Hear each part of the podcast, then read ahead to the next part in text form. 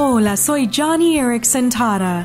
Un joven que tiene parálisis cerebral, llamado Sean, me hizo una pregunta en Facebook.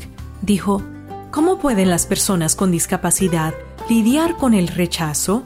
Bueno, esta es una de esas cosas que realmente nos une a Jesús, porque nadie experimentó más rechazo que nuestro Señor. Casi todos sus amigos y la mayor parte de su familia terminaron dándole la espalda. Colgado de una cruz, Jesús incluso se sintió alejado de su propio Padre Celestial. Jesús soportó rechazo para poder decir a quienes lo siguen en Juan 14, no los abandonaré. Y es que uno de los propósitos principales del sufrimiento es que podamos identificarnos con Jesús.